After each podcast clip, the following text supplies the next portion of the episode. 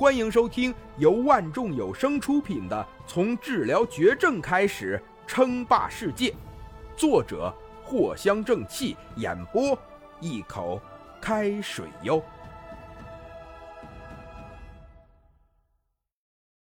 第一百四十二集。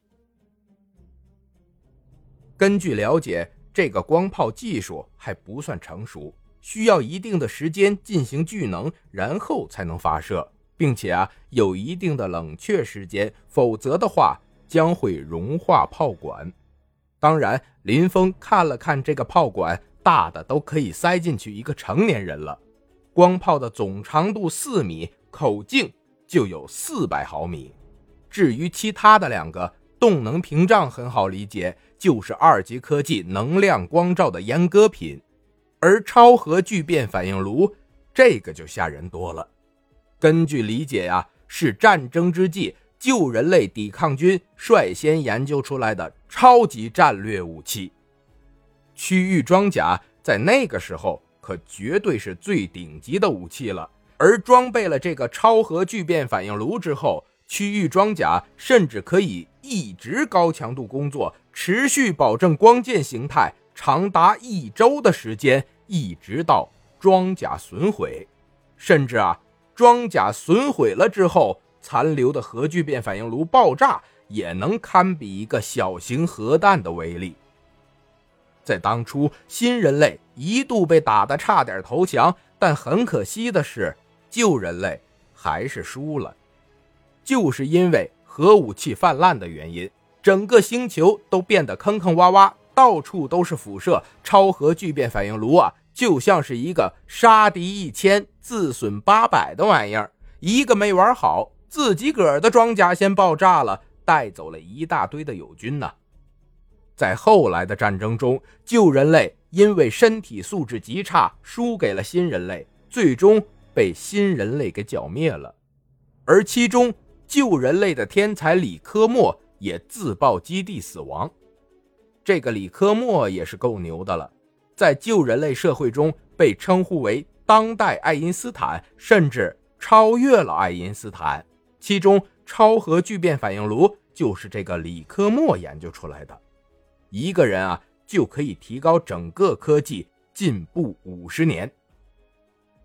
哦，李科莫。林峰看着真理给出的解释，感觉有些不对劲。旧人类啊，新人类啥的，甚至是天才李科莫，这跟他有什么关系啊？真理将这个背景说明出来，是有什么意义吗？林峰默默地留下了一个心眼儿。超核聚变反应炉就像是一个大铁球，差不多有人头大小，安装在区域轻型甲的核心中，就会自动开启了。林峰连忙将超核聚变反应炉塞在了区域轻型甲的里面。随着奇奇怪怪的声音出现了之后，反应炉通体亮了起来，自主匹配上了轻型甲，然后安装了进去。林峰看着这个大铁球，他突然间就改变了形状，还从里面伸出了类似于触手的东西。同时，反应炉的外壳脱落，里面有些东西露了出来。这是一个类似于圆形灯泡一样的东西，但是却飘渺无形，就好像是影视中的元素球一般，不断的变化着自己的形状。很快，外壳一瞬间熔毁，刺眼的光芒射了出来，区域轻型甲的核心自动关闭，将超核聚变反应炉给锁住。哎呀！林峰一个猝不及防就被这个光芒给照射了一下，差一点眼睛都晃瞎了。过了好一会儿啊，林峰才缓了过来。这么强，林峰暗自嘀咕道。很快就上了区域装甲，准备看看效果。报告，检测到超核聚变反应炉装备更换操控中，更换成功。没多久，林峰就看见自己眼前显示的系统页面更换了一下，许多的数据信息啊，全都变了。其中这一个装甲待机时间更是离谱啊！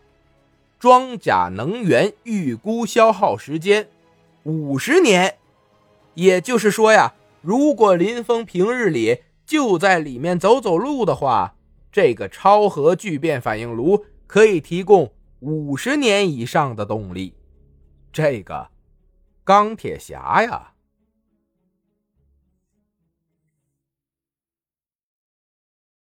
本集播讲完毕，感谢您的收听。该版权授权由万众有声提供。